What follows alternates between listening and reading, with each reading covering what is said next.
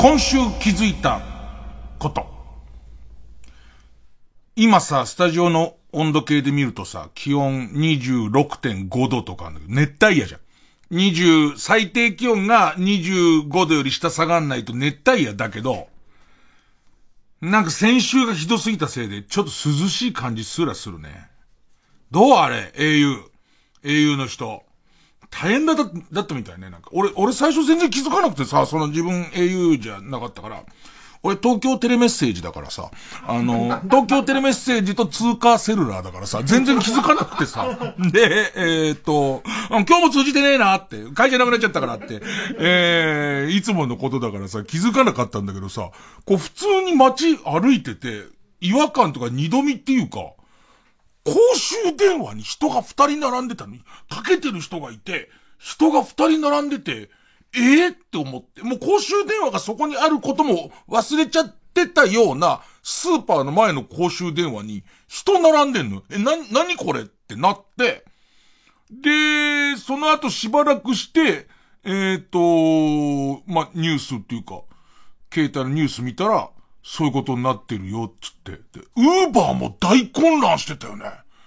飯頼もうと思ったら、持ち帰りはできるけど、今その、えー、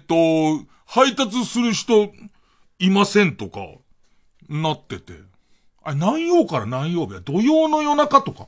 土曜の夜中とか。え、じゃあさ、えー、っと、au 使ってて、au 使ってて、えー、例えばラジコとか繋がんないわけでしょ？アプリがだって全滅してたんだもんね。鶴光のオールナイトニッポンとか視聴率すごい低かったんじゃないの？もう、ワンバンコーって言うかと思ったら全然通じないみたいな感じとかそういうことだよね。なんか結局、この後損害賠償みたいな話になると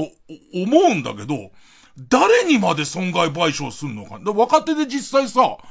若手で au ユーザーで、えー、ウーバーの配達員やってるやつと結構いっぱいいるけど、その日は商売上がった。逆に、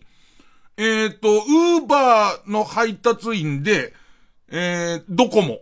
だから今、前に座ってる河野くんとかは、まさにそれだから、めちゃめちゃ仕事来るんだって。だけど、えっ、ー、と、au の奴ら、だから、河野が au の人にお金あげれば、まあ済むことだけど、だけど、な、あんな感じになっちゃうんだね。やっぱ携帯が止まっちゃうっつうのは、あんな感じになっちゃうのね。ちょうどさ、直前選挙とかあるからさ、選挙をネット投票にした方がいいとかさ、選挙をその携帯からその投票できるようにしたら、えっ、ー、と、若者の投票率も上がるのに、みたいな、えー、意見とか出てるさなかじゃん。でも投票日とかね、ああいうことになっちゃったら、ど、どう、どうすんのかね、なんか。そんな、そんな日々ね、そんな日々、まあいろんな、いろんなことしてるんで、とりあえず、えー、月曜ジャンク伊集院光る深夜のバカ力。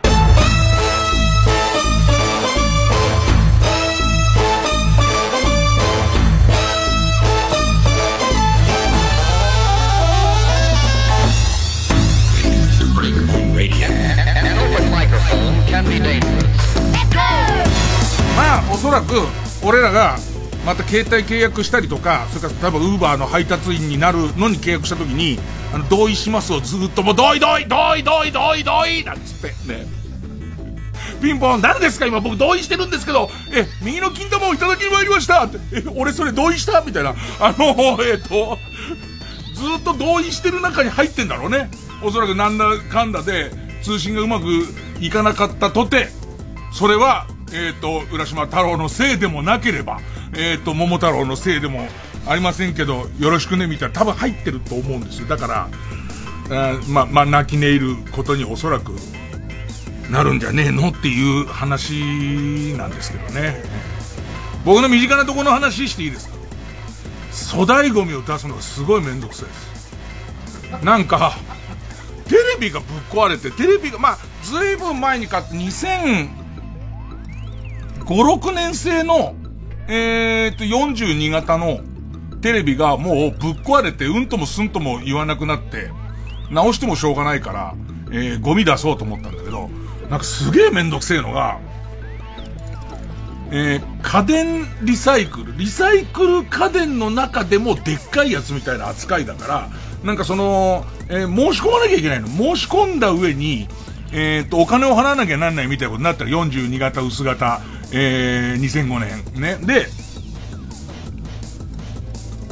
なんか予約したら取り来てくれるよとか、あと粗大ゴミのところに出してもいいような手続きを取った上で、指定のこの日に取りに行くから出していいよみたいのが、なんかその、テレビ引き取り、引き取り専門のところが、部署が混んでるみたいですげえ先な、今、お願いしても、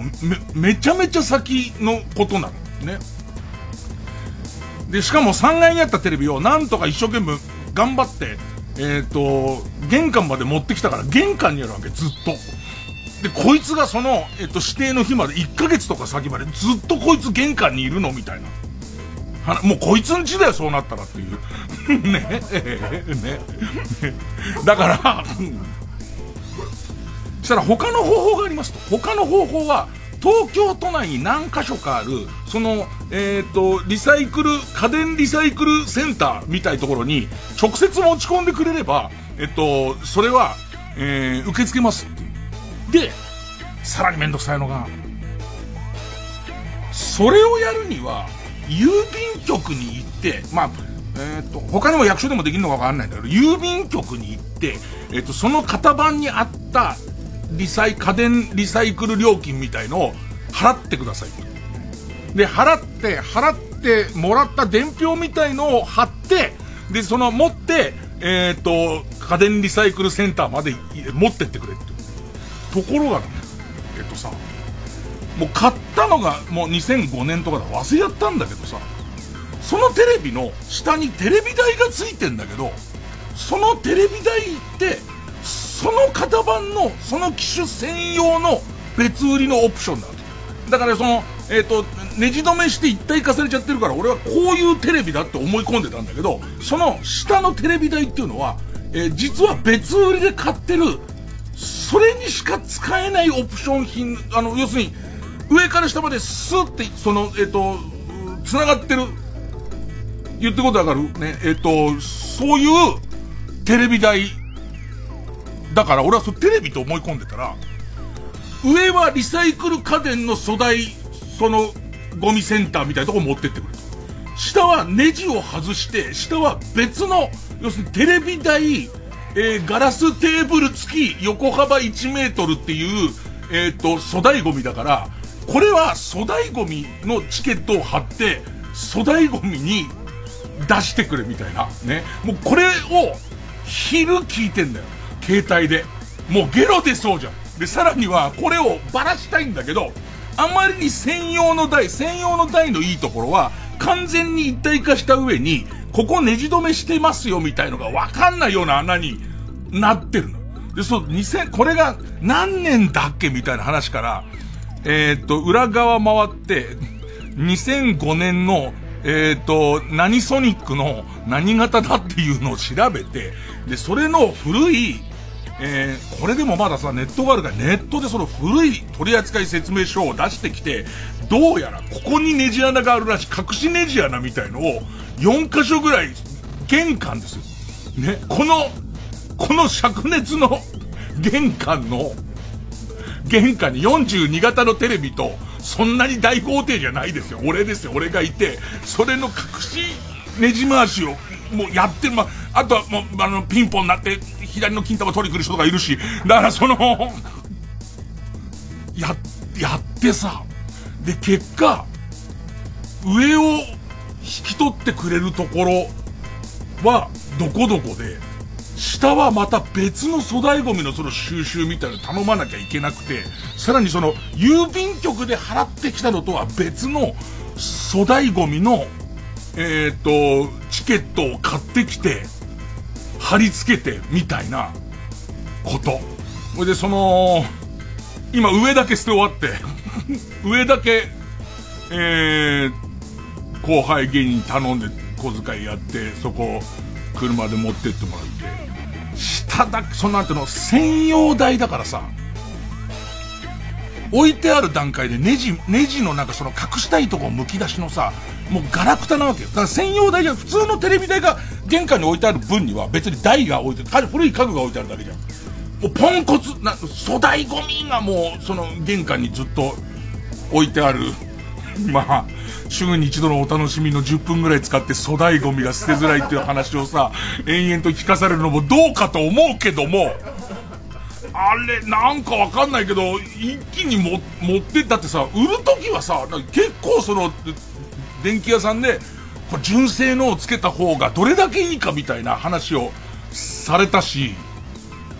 売るときはもうセット価格だったような気すらするんだよね、なんかね。この一揃い全部でいくらですよみたいな価格だった気すらするのに、出てくときは別みたいな。今日こんな感じのコンパクトな愚痴がすごいいっぱいいろんな種類のやつ、いろんな華やかさゼロのやつ、ね えー、いろんな種類ありますんで、え、曲、イリで、スターライト。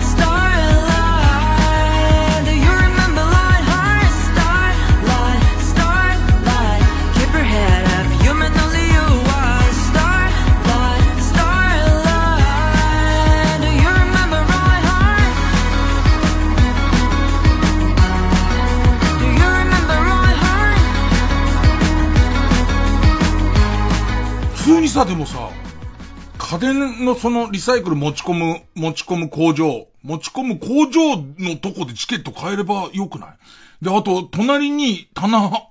棚を、その、引き取るとこも、あれば良さそうなもんなんだけど、未来英語この感じなの？これ。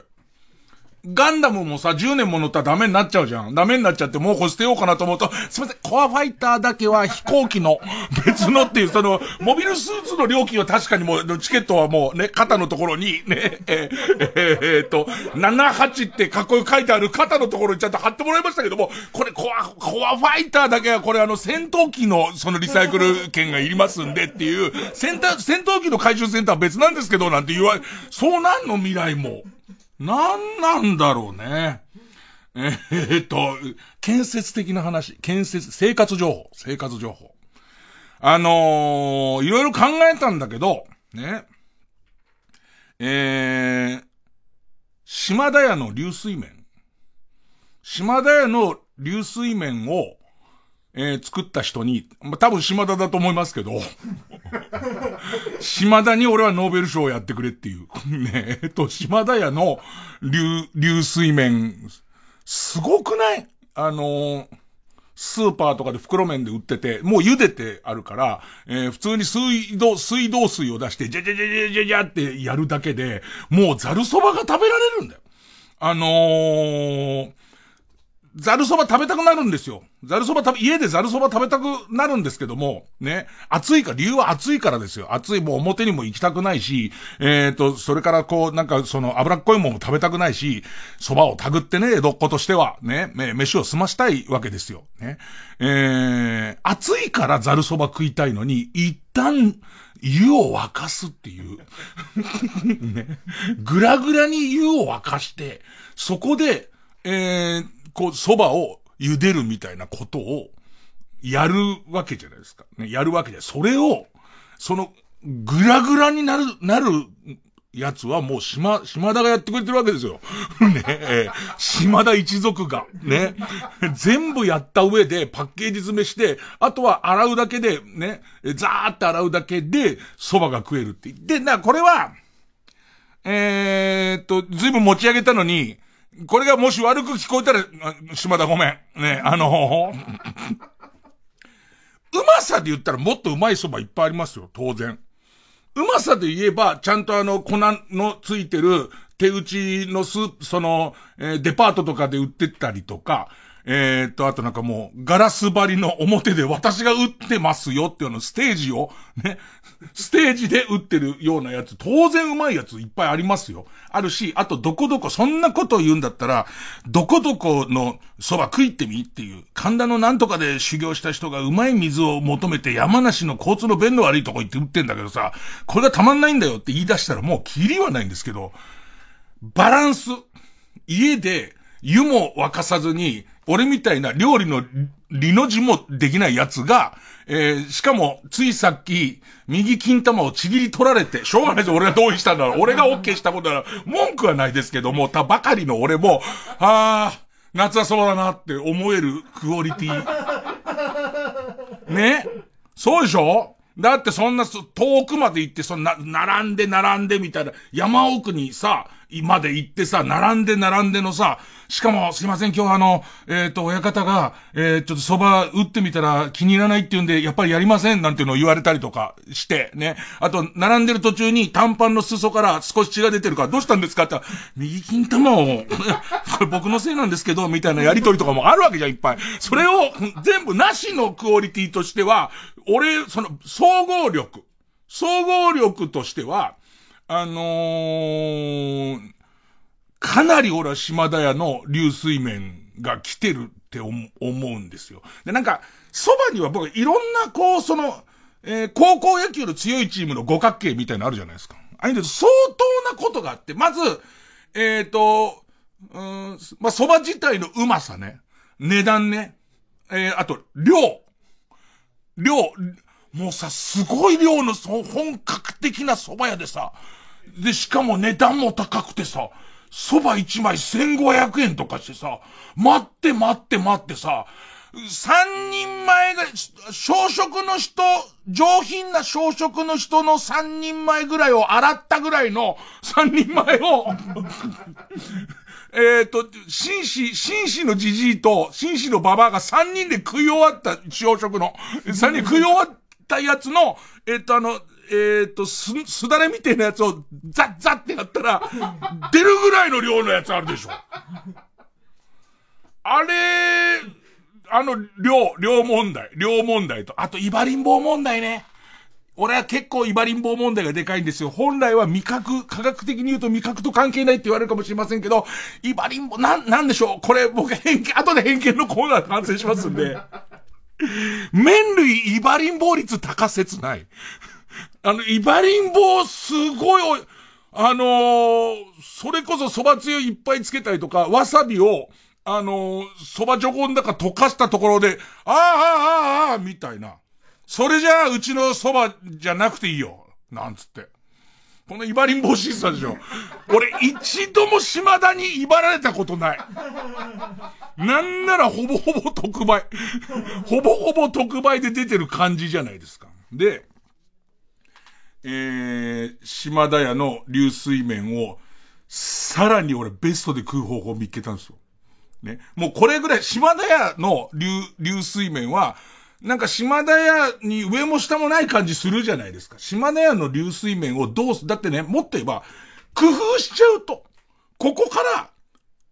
何個も工夫しちゃうんだったら、またバランスおかしくなりますよっていう。手かかってもいいんならっていう、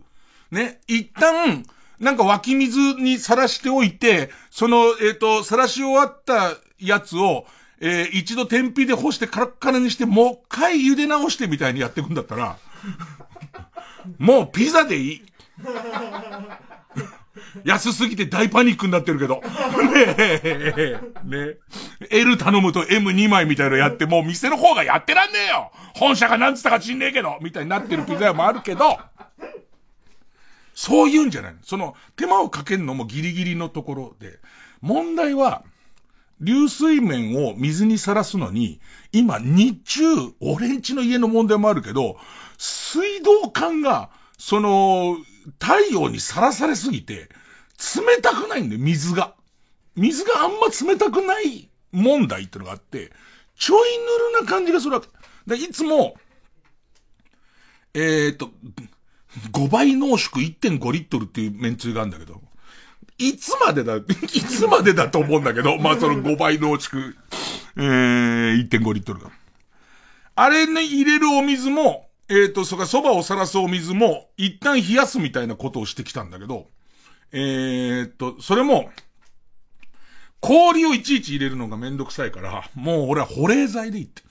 もう、清潔は保ってますよ。ちゃんと洗って、洗って凍らしてますけど、もう保冷剤をぶち込んで冷たくした水でいいって。それがもう一番すぐ冷えるから、つって。で、それで、えー、を作って、で、まずは、えー、蕎麦の、蕎麦つゆにする分だけ別にして、で、あとはこう蕎麦をジャブジャブジャブって食べてきたんだけど、この保冷剤に変わる新しいものができたんです、僕の中で。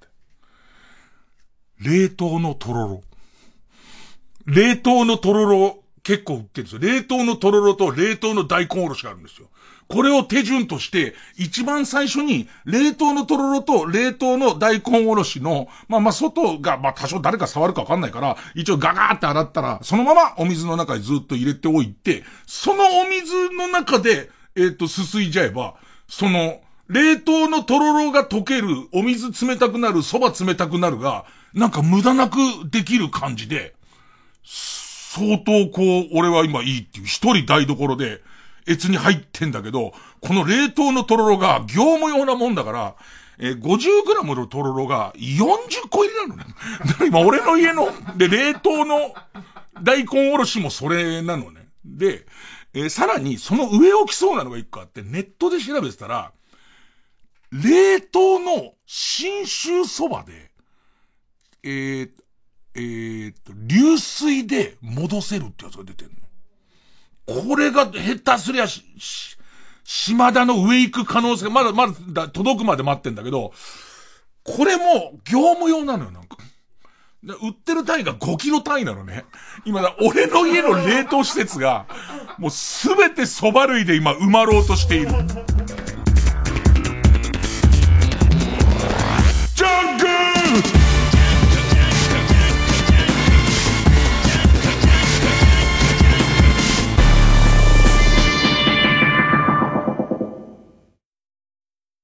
TBS ラジオ JUNK。この時間は小学館中外製薬マルハニチロ工場ワークス他各社の提供でお送りします。数々の漫画賞に選ばれた話題作チ。地球の運動について完結。コミックス全8巻発売中。信念に従い命を賭して地動説の証明に挑んだ者たち。彼らが歩んだ運命の結末は小学館。中外製薬学園。先日のテストでカンニングした人間がいる。私は今後24時間365日、そのカンニングした人間を心の目で監視し続けます。その人間が、いつ、どこで、誰と、何をしているのか、私は手に取るようにわかるでしょう。僕がやりました。この国のものづくりを支える日本全国に広がる工場。その一つ一つの現場には、人や企業のこれからを作る未来への希望が溢れています。転職に製造業という選択肢を。私の現場は工場ワークス。TBS ラジオ905 954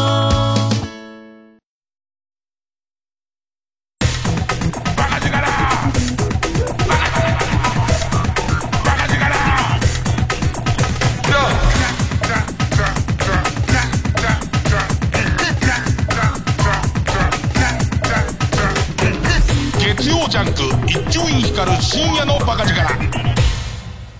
そんな中草野球。もうさ本当にお俺はさすがにもう休んだ方がいいんじゃねえのって思ってんだけどまあまあね、えー、みんなでやってるもんだから、芸人草野球やってんですけど、先週の金曜日、何度あった？多分普通に発表されてる気温で東京35、6度みたいな日に、えー、草野球をやりまして、で、もう俺の使命は、まあ、勝ちたい。できればか、また相手が、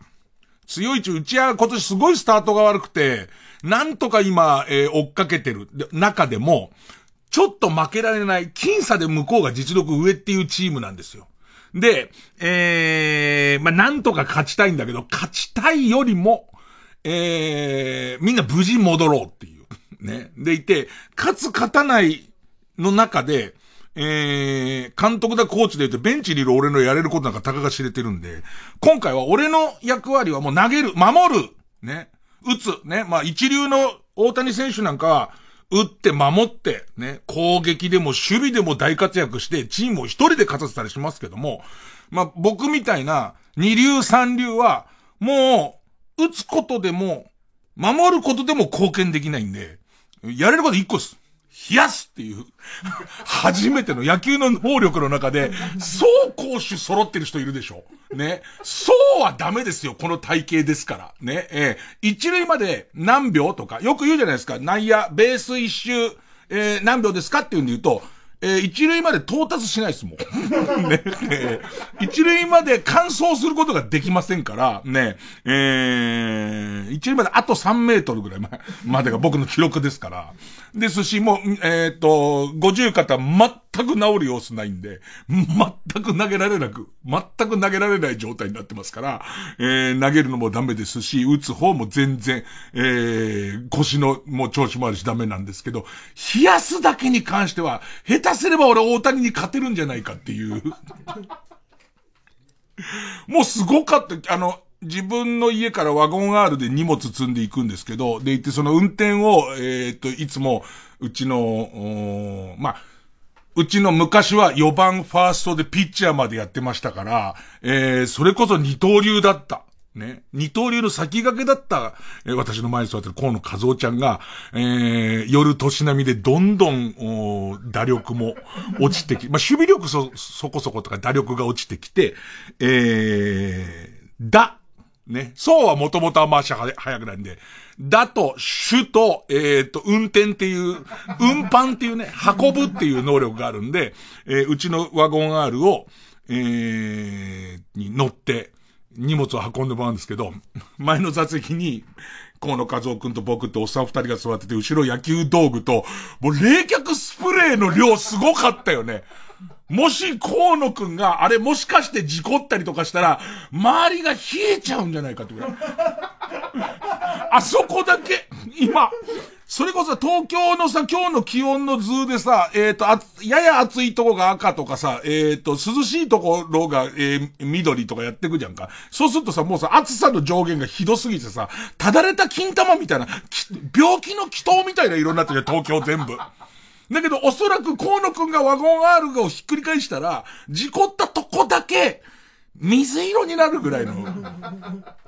量、コールド、コールドスプレーすごい量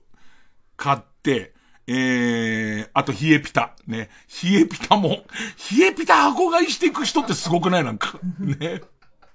パパスに行って、パパスの少し安売りの日に行ってね。で、もう安売りの日の上に雨の日またポイントがちょっと高くなるから、にわか雨降んねえから今入った瞬間に買いてえなと思うぐらいの感じで、えー、冷えピタをすごい量買って、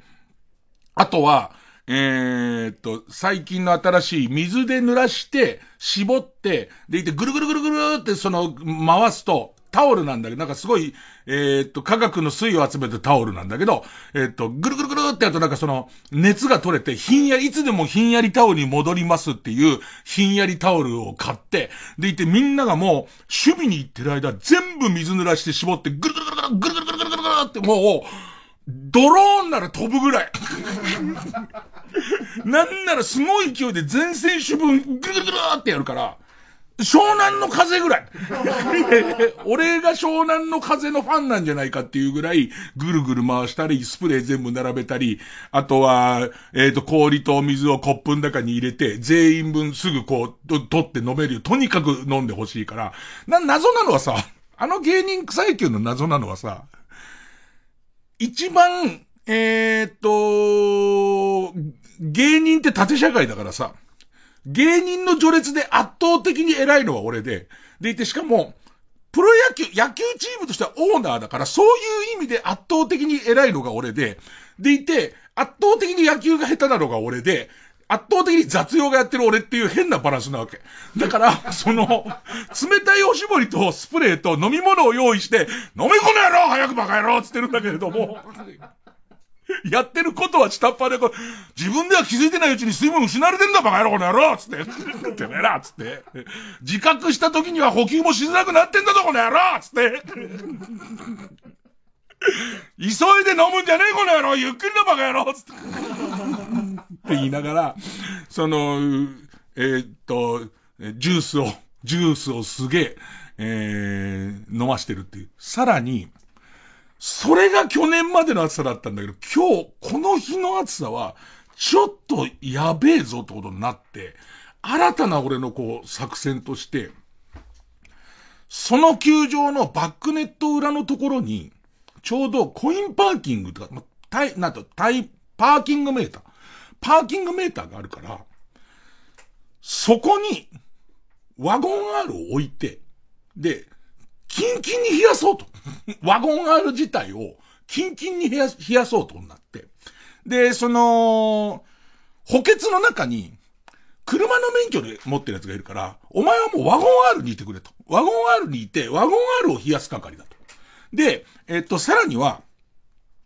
芸人草野球全体のルールは少しでもたくさんの人が参加できるようにって言って、9人のメンバーの他に DH を3人入れられて、えプロ野球のルールとかだと、えー、それこそ大谷ルールじゃないけど、えー、っと、DH とピッチャーを入れ替えていいいけないみたいな細かいのがあるんだけど、まあ、自由に入れ替えていいってルールなのね。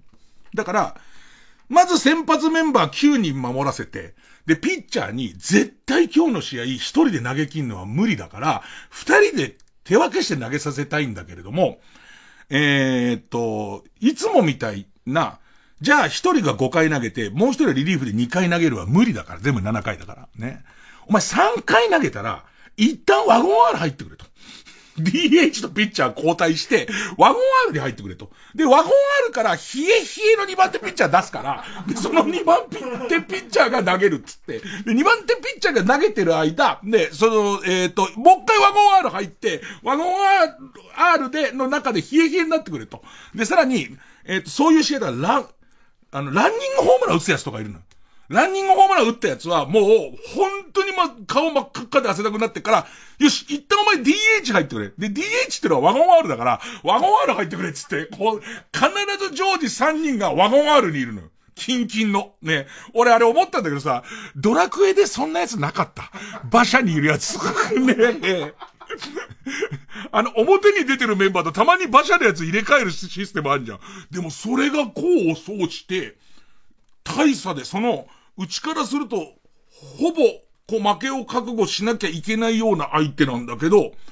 このやり方がこうそうして、3回でピッチャー降りて、あらかじめ冷やしておいたピッチャーが2回投げて、で、そいつがもう1回冷やされてっていうのをやって、で、いってその冷え切ったところで登板戻ってくるっていうシステムとか、その、えっ、ー、と、キャッチャー重労働なんで、キャッチャーがちょっと疲れ溜まったら、一旦冷やしてとか、冷えた、キャッチャーそろそろ冷えた頃にそれ入れ替えてみたいなやつが、すっごい功を奏して、勝って、だから、初めてじゃないかな、あいつ。その試合の MVP が、ワゴン R だった。です、もう。選手それぞれじゃなくて、これはワゴン R だなってみんなが本当に意義なって言って、俺じゃねえのかよ。月曜ジャンク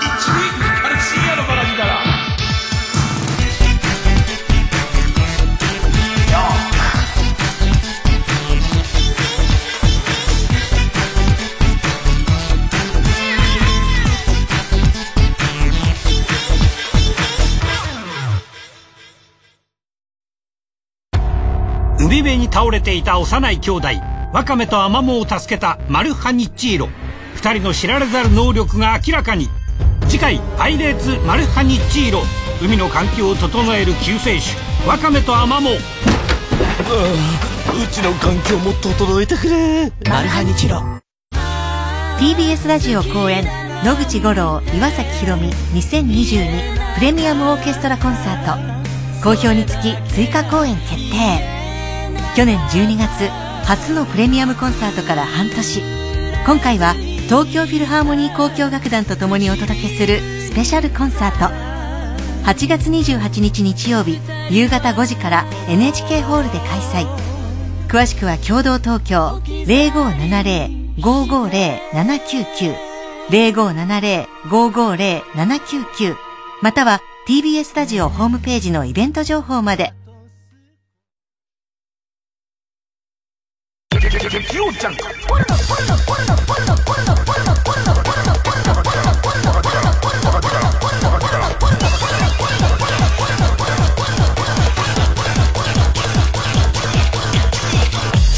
深夜のバカ力。教えて老害さん。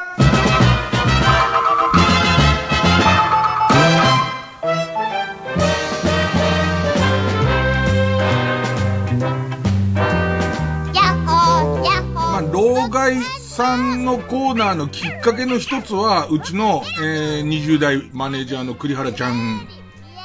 に時々言われる、受けると。えー えー、受けるんですけど、と。えー、と。で、結構最近ショック受けたのは、そういえばと、気になってることが一個あったんですけどっていう、おじさんってって、まあまあ、伊集院さんってってことなんだけど、メルアドメルアドって言いますよね。メルアド教えてとか、メルアド教えといてとか、俺のメルアドにって言う、言う、う、言いますよね。普通メアドじゃないですかって言われる。もうこれさ、俺と、俺と、河野和夫と、えっ、ー、と、僕と同い年のミキサーの岡部は、はあ、そうなんだって感じになるけど、それ以外のメンバーが、ですけど何かみたいな。ね。いつから？最初メルアドだよね。ルー、そんなにめんどくさかった。ごめんごめんごめん。うん、俺もメールアドレスは長いと思ってメルアドまではもう、メールアドレスなんて言ったら途中で言葉が腐っちゃうから、もうダメになっちゃうから、今の時代は略すんだなと思ったけど、えー、っと、ルー、そんなにつ、ついでに言えるじゃん。名のついでに。名のついでに寄れるから、メルアドでいいと思ってたら、メアドっていうところを、メルアド、メルアドって言うから受けるって言われて、あ、は、そうっすかって、だから、あいつさ、こういろいろ仕事終わった後にさ、えー、っと、楽屋とかで一員さん受けてましたよって言うんだけどさ、メルアドでもう受けるって言われちゃってるから。ねえもう何が、何が受けてるのかもうわからないし、もう全然わかんないんですけど、結構ショックだったなあの、えっとさ、なるほどそういうのは、えっ、ー、と、古いんだろうなって、あ、なるほど古いんだろうなって思えるやつに関してはもうそんなショック受けないんだけど、そこですか。そこをもう笑われているんですか。少なくとも引っかかってるんですかみたいな。ショック受けるわ。あと、あといくつかあるわ、いくつかあるんだけど、えっ、と、なんかポカリの、SDGs な世の中なんで、ポカリスエットあるじゃないですか。ね。ポカ？ポカリーまで大丈夫？めんどくさくない？大丈夫？ね。大丈夫？ポカリ大丈夫？ね。ポカリスエットの、ね。え、と、ポカリのなんか今度瓶のやつ出ると。で、瓶のやつが出て、その瓶を繰り返し使えるからエコですよ、つって、瓶で買ってって、で、えっと、返すときに、230円するんだけど、70円、その瓶代で返してもらえるっていうシステムだと。ね。でいて、えっ、と、キャップが王冠になってて、で、内容量が結構少ないんだよね。で、この瓶を繰り返し使いますと洗ってっていうところが、まあまあ、その SDGs なんだと思うんですけど、えー、っと、おっさんからしてみると、もともとジュースって瓶だったじゃん。ジュースって瓶だったのよ。ずっと瓶だったし、コーラの一番ちっちゃい瓶も、えー、お店で買って、でいて、その瓶を返しに行くと10円もらえるの。ね。で、あと、えー、1リットルの瓶もあって、1リットルでかいコーラのガラス瓶のやつがあって、それは返すと30円もらえるの。で、そうすると、アラカードテなんか歩いてると、たまに30円ポッチと思ってるおじさんが、その、えー、1リットルの瓶を捨ててるから、それを拾い始めて、集めて、持ってくると結構な小遣いになった時代っていうのがあるんだけど、でもさ、あの、学ばないのっていう。もうさ、王冠にしちゃったら蓋閉められないんだよ。当時、おっさんたちの時代は、缶コーラと、えっ、ー、と、瓶のコーラで、蓋二度と閉められないから全部飲み切るしかなかったわけ。で、その後にでかいコーラが出だした、瓶のコーラが出だした時に、スクリューキャップって言って途中で閉めるっていうこともあるんだっていうのを学んだはずなんだ。なのに、その途中で閉めるはなしになんだっていうのと、もう一個。え、容器を返したら70円もくれんだよ。ね。容器のお金を70円先に多く取っといて、容器を返したら70円もらえるっていうことは、ペットボトルでも、その辺に捨てないよね。別にこれを一気に瓶にしなくても、ペットボトルでも今みんなが100円とか130円で買ってるペットボトルが70円プラスになって200円になって、コンビニ持ってくと70円もらえるんだったら、多分一本もペットボトル捨てないよね。どっかに捨ててあったとして、あの当時の俺たちそうだったけど、本当にドブみたいところにはまってる瓶でも、その命がけで取ってお金に変えてたから、街に瓶は落ちてなかったの。缶は引き取ってないから落ちてたんだけど、ね。ってことは、その一気に、え、蓋が閉まらない。ね。で、内容が少なくて値段が高い。ね。さらには重い。ね。割れるかもしれないっていう瓶の、えっ、と、ポカリを買うっていう行為よりも、今のポカリを、ポカリの、えっ、と、ペットボトルを50円多く取って、必ず回収するようにすりゃいいじゃんってことだと思うね。そこに、もちろんその、瓶を改めて使うっていうことに意味があるって言言いたいのはわかる。瓶を改めて使うことで、えっ、ー、と、より SDGs 的な意味っていうのがあるっていうのはわかるんだけれども、えー、便利の方を捨てちゃって、その自分の意識の高さみたいところだけに頼ったところで、普及する？そんなの。でも絶対、明日から今のペットボトル50円全部値上がりして、ペットボトルをお店に持ってって、その箱に入れたら50円返ってくる方が、絶対にペットボトルがリサイクルから外に出ちゃうことは、俺は少なくなるって思ってんだ。どうすか？どうなんですか？犬さん演説をするコーナーではないですよっていうね、まともそうなことを言うコーナーではないですよっていうね。え今ね、いいアイディア出たね、ディレクターから。一回 CM を挟みましょう。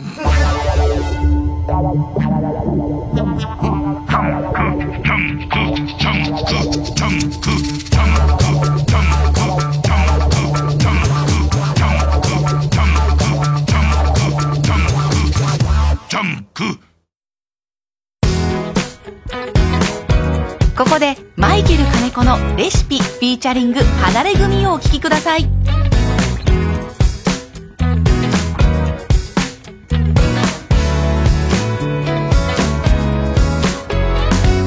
最近僕のお気に入り黒いファンズ履い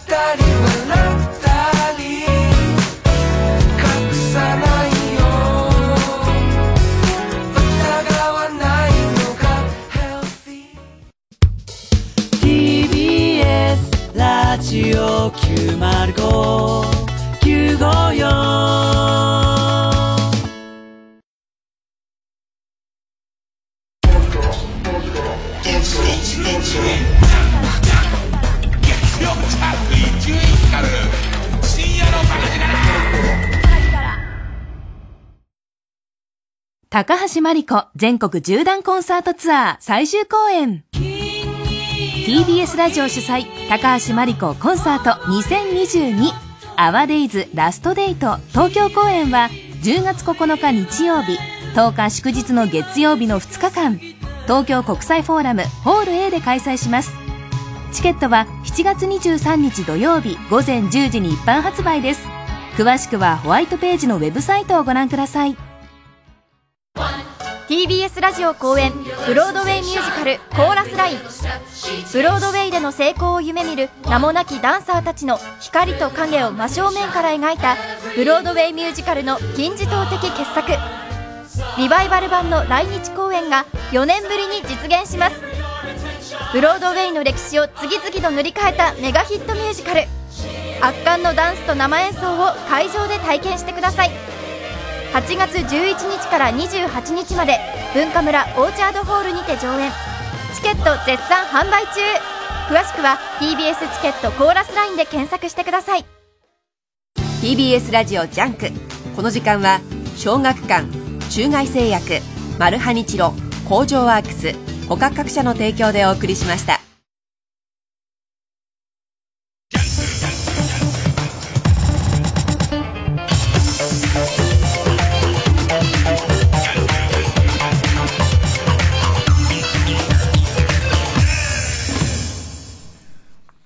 トゥーザ、バックトゥーザフューチャーテレビでやっててさ、なんかリマスター版すげえ綺麗になって、うわ、すげえ綺麗になってると思ったんだけどさ、なんか不思議だなと思うのはさ、バックトゥーザフューチャーの中で現代とされている、えーと、ところがもう俺らに少し懐かしいっていう。でだから、その懐かしい時代から、すごい懐かしい時代に行って、でいて、割と現代と今の俺たちのニアピンのところ、時系列が、時系列がおかしいじゃんか。で、しかもその、えー、あの頃見てた面白さと違う面白さになっちゃうっていうか、あの頃見てた面白さとは絶対寸法が合わないのは、その、えー、あの映画の中での現代に関しては説明いらないじゃん。説明いらないし、その、あの映画の中での現代と、えー、っと、あの映画の中でタイムスリップして昔行っちゃうから、そことずれたもんだけ面白かったり違和感があったりとかするのに、すでに何かこう、軸がずっとずれ続けてる感じみたいのが、あ、なんかちょっとやっぱ、バックトゥーザフューチャーの楽しみ方が違うなって、老害おじさん思いましたね。えー、じゃあ今日一つ目 Z 世代からの質問です。えー、ペンネーム4、4、51。ねえ、老害。老害が若かった頃ってモバイルバッテリーってなかったんでしょ？携帯の充電が切れたらどうしていたの？レモンに電極を刺していたの？やべえっつって。ね。もうバッテリー切れそうだっつって。一旦、八百屋さんでレモン買って、でいて、えっ、と、電極屋さんで、電極屋さんってなんだよ。ね。なんかアル、アルミと何かのやつを買って、それでいて、あ、少し通話できるみたいな。ね。えー、まあ、これとちょっと似たところで、ペンネームチェリマツ。ねえ、老害。老害が若かった頃って充電式の乾電池なかったんでしょ？ミニ四駆走らせてる間に電池切れたらどうしてたの？お尻の穴から、夕べの乾電池を取り出してレースを再開してたの。夕べのじゃん。あの、まず、まず、えっと、モバイルバッテリー現代。乾電池で動くものがすげえ減ってて、乾電池の売りはもめちゃくちゃ減ってるじゃん。俺でもこの間久しぶりに、出先でどうしても携帯の電池なくなっちゃって、で、いつもでかいモバイルバッテリーをいっぱい持ち歩いてて、コンビニで売ってるような中途半端な大きさのモバイルバッテリーって結局俺使うことがないから、これ無駄になっちゃうなと思ったら、久しぶりに見た、あのー、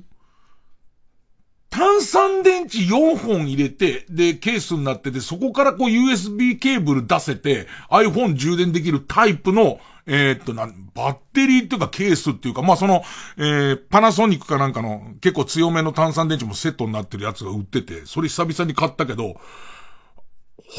ぼ炭酸電池、あの、マウスだけ、マウスとリモコンは、なんか炭酸電池と単4電池をやたら使うっていう感じで、うーん、なん、まあ、かといってね、かといって全部 USB にされちゃうと、うんとっさにみたいなことできなくなるからなんとも言えないんだけど、まあ、一時期さ、ゲームボーイとかやたら乾電池使っててさ、それこそテレビ局、ラジオ局の、そのミキサーの岡部さんみたいな家族がいる人って、要はテレビの、えーっと、ワイヤレスマイクとか、ラジオのワイヤレスマイクに使う、えー炭酸乾電池って万全を期して使わなきゃいけないから、少し減ると変えちゃうの。だから、ゲームボーイにはまだまだ使えるけれども、生放送には使っちゃダメですっていう、中古の炭酸電池がすごいいっぱいあって、あれ持って帰ってたよね。なんかみんな。子供への思い、思い、なんとの、お土産が、えー、中古の炭酸電池っていうか、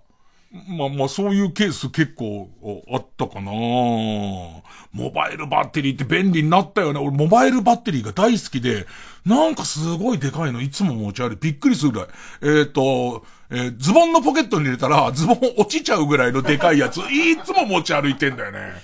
まあ本当に便利な世の中。えー、昔は、だからもうそれこそ電池を途中で買うぐらいしかなかったな。なんかでん、とにかく電池を、だから、何らかの事情、それこそお父さんがテレビ局勤めてるのかどうかわかんないけど、何らかの事情で、えー、炭酸乾電池いっぱい使える子はヒーローだったと思うよ。特にゲームボーイの時代、湯水のごとく。あの、ゲームボーイってよくみんな室内、家の中で、おお父さんの髭剃りとかから盗んでたからね。家中の機器の中から電池を盗むっていう、取り替えるっていうの、結構日常茶飯事だったからね。えー、そうですね。ペンネーム、真夏におでん。ねえ、老害。老害が若かった頃って制汗スプレーとか使い捨ての汗拭きシートとかってなかったんでしょ？今みたいに毎日汗だくになる夏の暑い日ってどうしてたの？汗を無理やり引かせるために、金玉袋をカチ割りの袋につけて揉んだりしていたの？粉つけなかったなんか。ベビーパウダー。ベビーパウダー。なんかその、俺、幼稚園ぐらいの時なんか汗かくと、なんか粉を、あ、あ、とんかつにしようとしてたのかな？もう、ね、暑苦しいな、このクソボタがつって、親が、ね。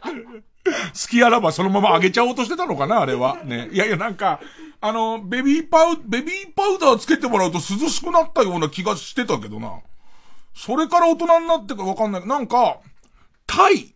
タイに行った時に、あのベビーパウダーの延長の大人用の粉があって、で、タイは多分、あの、大人の粉の、あの、暑いなとか、暑苦しいな、ベタベタするな、はい、粉の文化があるみたいで、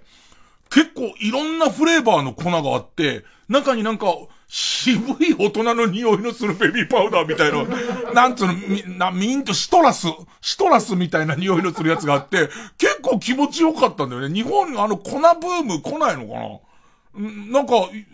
えっ、ー、と、ベトベトな感じで、ベタつきみたいなやつは一応粉塗った直後はさらっとして、しかもちょっと鼻通るみたいな匂いがするから良くて、あと何やってた？もう暑いのは仕方がないってなってたよね。暑いのもう仕方がないから、多分汗かきっぱなしでいた気がする。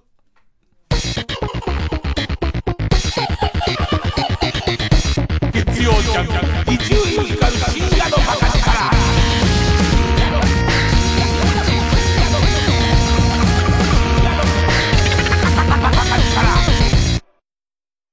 毎週木曜深夜1時おぎやはぎのメガネビーキではあのパナソニックさんとコラボコーナーをやってます。今からそのコーナーのタイトルを小木さんに発表していただきます。せっかくなのでいい声でお願いします。どうぞ。パナソニックプレゼンツ劇場版小木ゆっくり言葉。ありがとうございましたどうもエレコミックやついです。エレコミック今立ちです。片桐仁です。毎週土曜深夜1時から放送中エレカタの決日片桐さんこの番組の特徴って何ですか、まあ、やっぱり40代後半のおじさんが本気でふざけてるところじゃないですかね、うん、あとおじさんがもう本気で怒るところですよね。本気で怒ることなんてある、うん、片桐さん怒ってますよね一番、うん、俺別に怒ってないでしょ。いやいや後輩が片桐さんのドラマ見てないってだけでめちゃくちゃねどうでした？あれめちゃくちゃムカついたよ。ほら、ね、何なんだよ。ふざけんじゃねえ今日もドラマ見てるかって聞いてたから見ろっつってんの。あと見る見見ろって言っとけってた。そのくせそのくせ出してくれとか言うんだよ。出すかお前なんかバカそんな権利ないでしょ。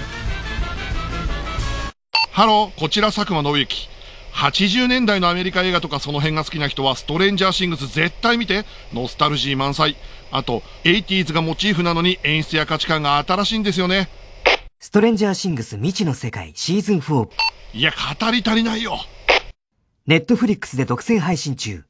TBS ラジオ主催伊藤蘭コンサートツアー2022追加公演決定。11月19日東京ドームシティホールで開催。セカンドアルバム「ビサイドユーからの楽曲や愛すべきキャンディーズソング満載のセットリスト。詳しくは TBS ラジオホームページのイベント情報をご覧ください。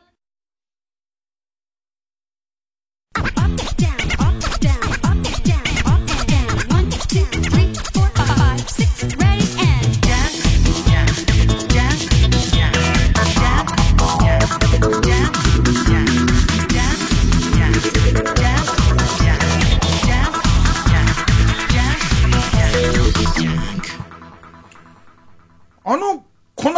シッカロールスだっけ？ベビーパウダー、ベビーパウダーって、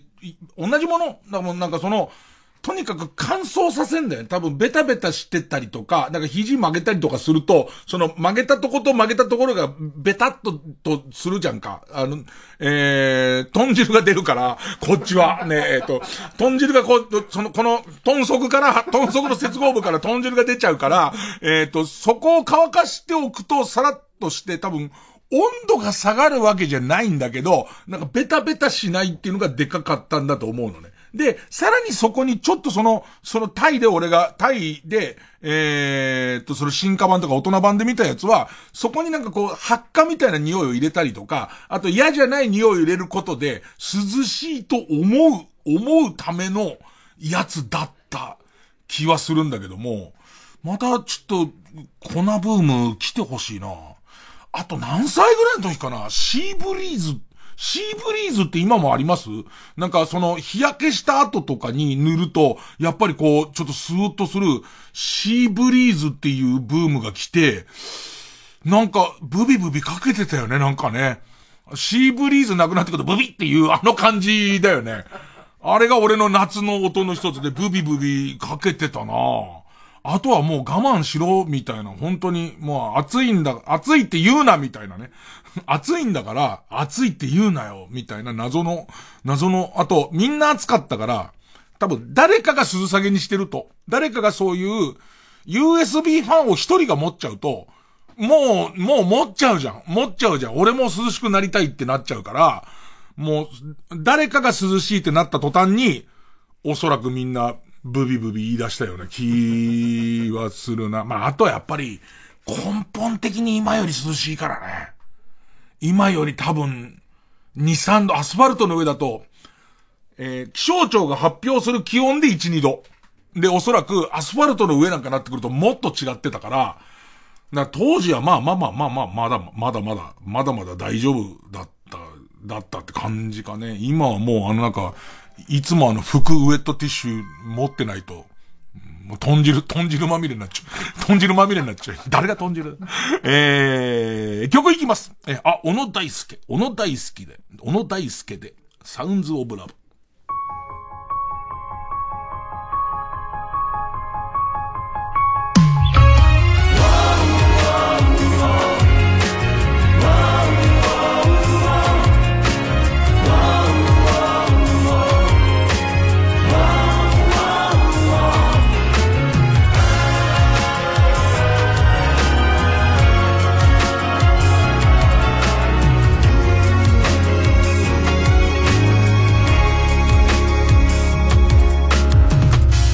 づけば二人は同じ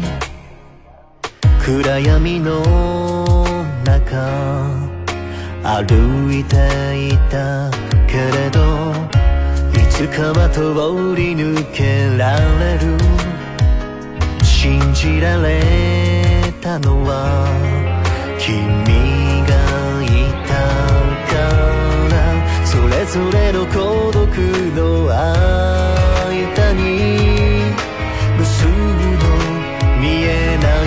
壁があり心も声も息遣いもまだ閉じ込めたままだ。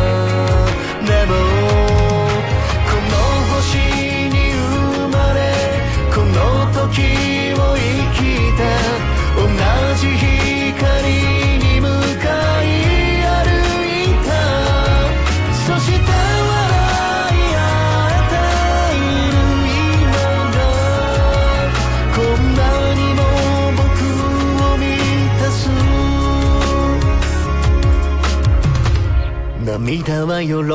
びの糧。悲しみを越えここへ来たんだね。たどった道は違ってもみんな自分を明日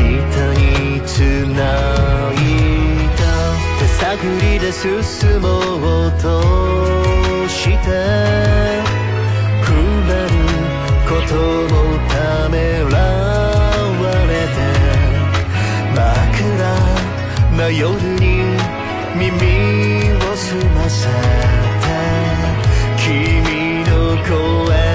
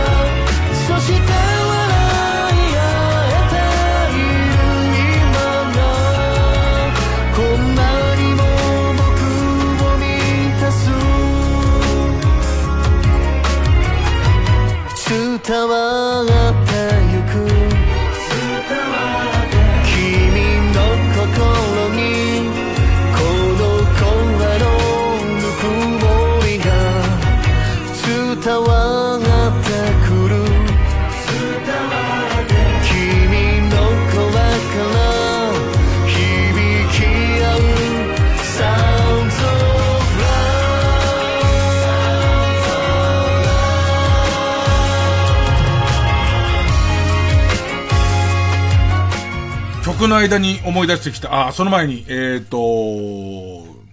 のラジオを助けてくれた小野大輔さんで、えー、サウンズオブラブでした。なんか別のラジオに出た時に、えー、最近あった一番いいことみたいのに、このラジオに出、出れたことっていうのを言ってくださったというのが、風の頼りに聞こえてきて、えー、本当にありがとうございます。何かの形でご恩返しを。ね。えっ、と、徐々に曲聴いてて思い出したのは、あの素敵な曲を聴いてて思い出したのは、最初84、制汗剤、汗を止める、汗と制汗消臭で84ってのが出だして、ただ、男はあれしなかったよね。女の子が8-4をするっていう。でいて、えっ、とどうするものなのか CM で知ってたけど、人前でシューってやるもんじゃないから、女の子が教室から姿を消した後にあの匂いがして帰ってってくるわけ。ね。もうさ、エロいんだよ、もう。あのさ、なんか、だから要するに、テレビでは、脇の下で84をシューってやってる綺麗なアイドルちゃんとかの映像が出てるじゃん。だけど、クラスではそれをやる人はいないから、クラスの可愛い子、特に運動部の子とかが、えー、っと、先週も言ってた、えー、下敷きで仰いだりとかしつつ、休み時間かなんかに、姿を消したと思ったら、シューの匂い、84の匂いがして帰ってくるってことは、あの CM みたいな感じで、脇にシューってやったっていう、その想像の映像が出ちゃうじゃん。出ちゃうじゃん。で、うちの親父は、まあ、最近あんま言ってませんけど、その、えー、っと、ライオンっていう会社にいて、ライオンの系列会社もこういうものを出そうとしてたから、そういうライバル会社のものを家に持ってきて、姉貴に試させたりとか、子供に試させたりとかすごいするわけですよ。で、ある日、その84的なものを持ってきて、で、その、使ってみてくれと、姉貴に。あと、俺たちにも男向けのものも作作るから、ちょっと84を使ってみてくれって言われるわけ。で、でもその頃はすごい反抗してるから、冗談じゃねえよなんつって。ね。そんなことできる、も死んだ方がマシだよ。命軽っねね84なんかかけるぐらいだったら俺死んだ方がマシだよ、なんつって。で、部屋帰るじゃん。部屋帰っていいとこで、シュッ、はっつってなる。ね。ヒヤっつってなるじゃんか。ね。で、で、その、ま、まだその段階では、84をもらって、女の子用の84親戚にはもらってるから、当然あの香りがするじゃん。そうするともうなんか頭の中も、もう、もう、あぐるぐるぐるぐる回っちゃって、セックスで、大きい声で言っちゃって。何か言ったなんてお母さん、うっせえバカ野郎この野郎つって。あの、そんな、よく大人になれたね。よく大人になれたと思いますよ。それが、えっと、僕の中で言う暑さ対策の初めてです。えー、モグタンとお姉さんで一緒に見に行くと、俺が部屋で、えー、悪態つきながら8ーをやって、股間をパンパンにしながら、セックスつってた。え、あれに、あの、あそこにたどり着きます。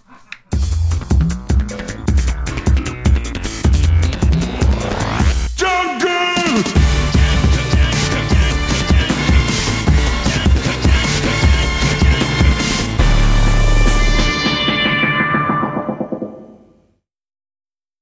TBS ラジオジャンクこの時間は小学館中外製薬マルハニチロ工場ワークス他各社の提供でお送りします。話題のアニメ原作コミックス「スプリガン」世界を滅ぼす力を持つ超古代文明の遺産を守る特殊工作員スプリガン。彼らは悪しき者たちから遺産をそして人類を守ることができるのか。スプリガン復刻版全3ボックス発売中。小学館。今年もやってくる。ベンチャーズの夏がやってくる。TBS ラジオ公演来日60周年記念ベンチャーズジャパンツアー2022は9月4日日曜日中野サンプラザで開催。チケットは各プレイガイドで好評販売中。詳しくは M&I カンパニ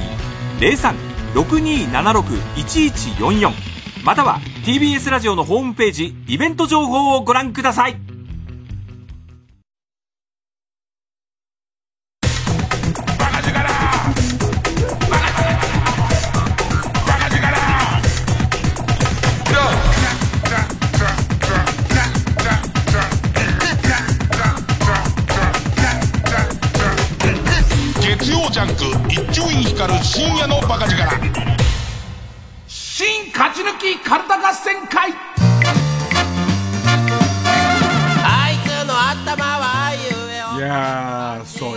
4、8-4に追いつけ追い越せで、多分うちの親父とかが頑張った結果、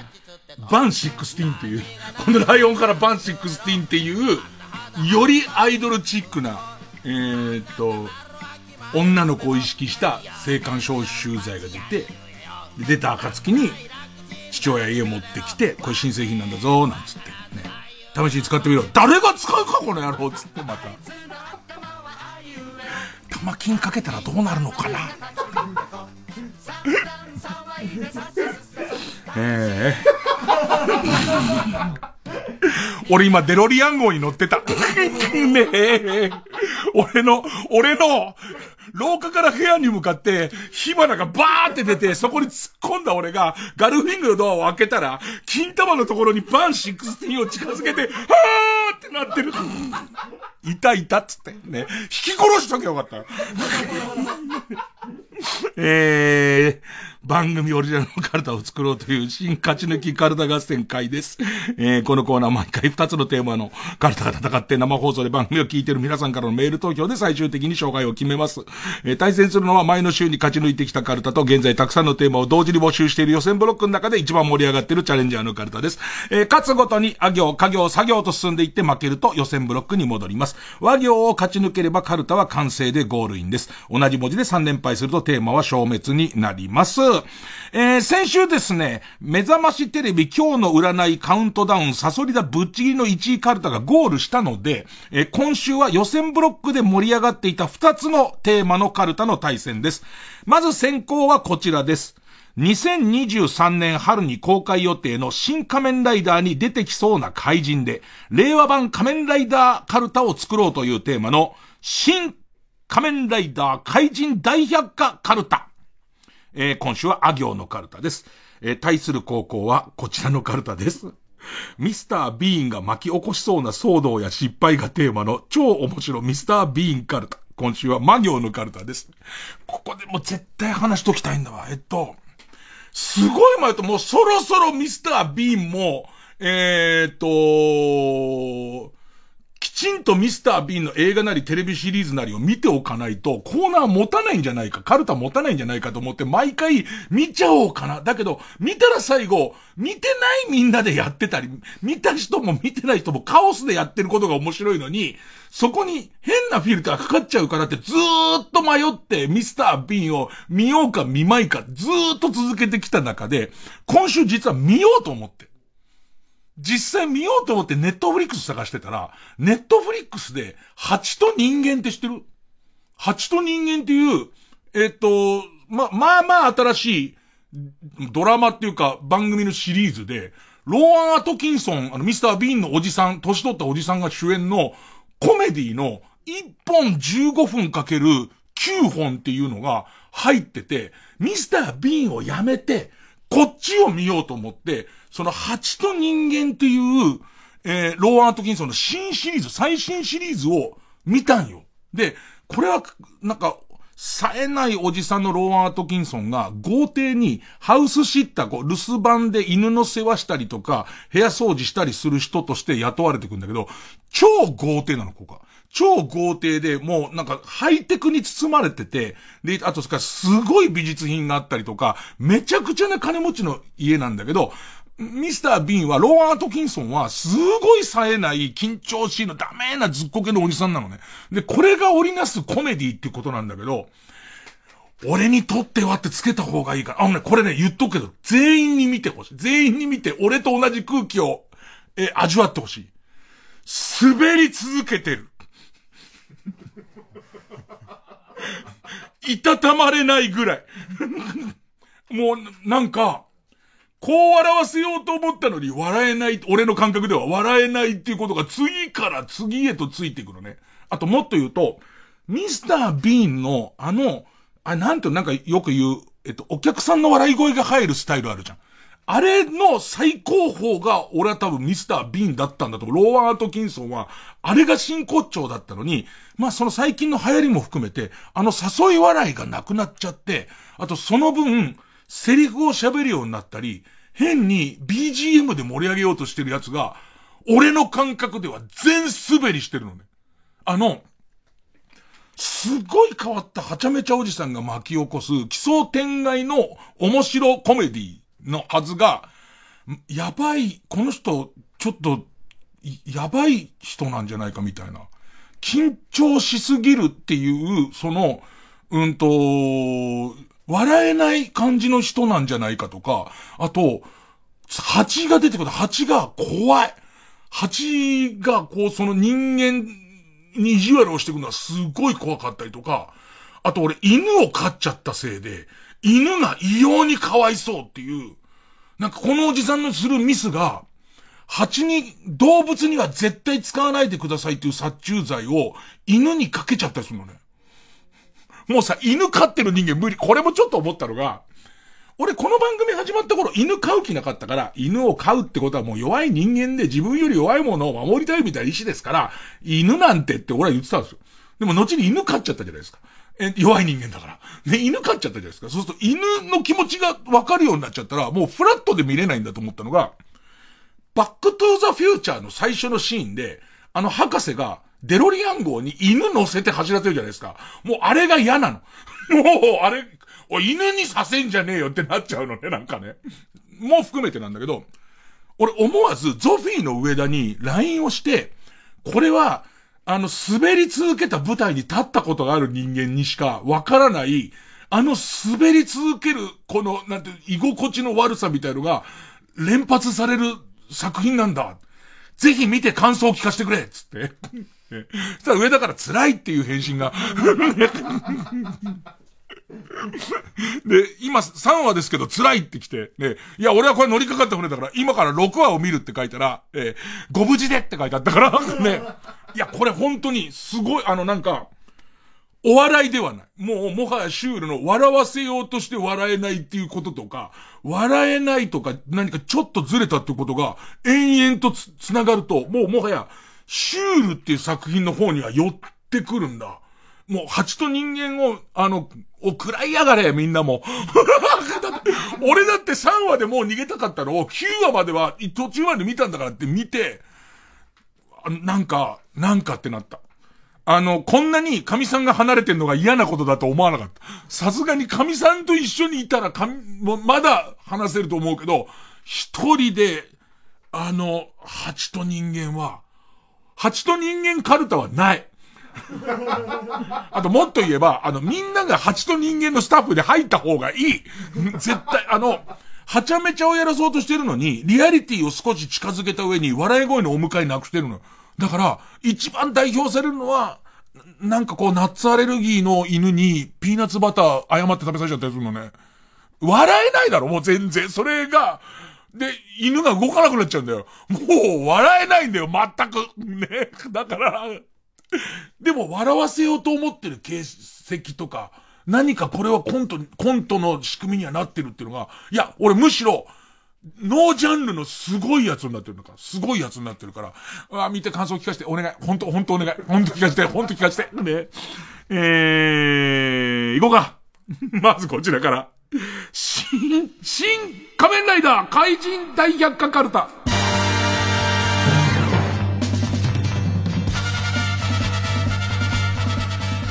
悔しいなこのまま蜂と人間カルタだったらな